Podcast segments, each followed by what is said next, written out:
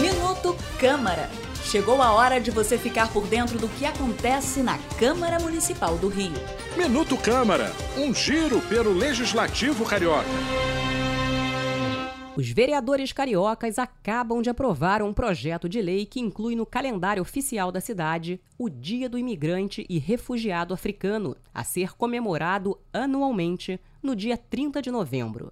Segundo dados estatísticos oficiais, o Brasil recebeu 966 pedidos de asilo em 2010. Cinco anos depois, o número passou para 28.660.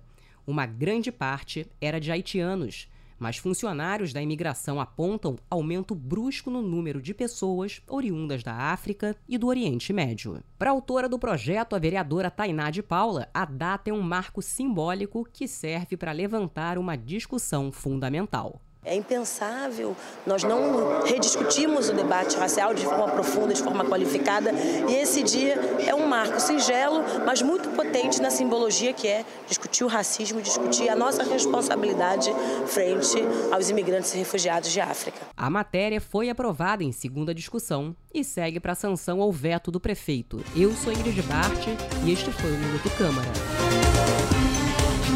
Minuto Câmara, um giro pelo Legislativo Carioca.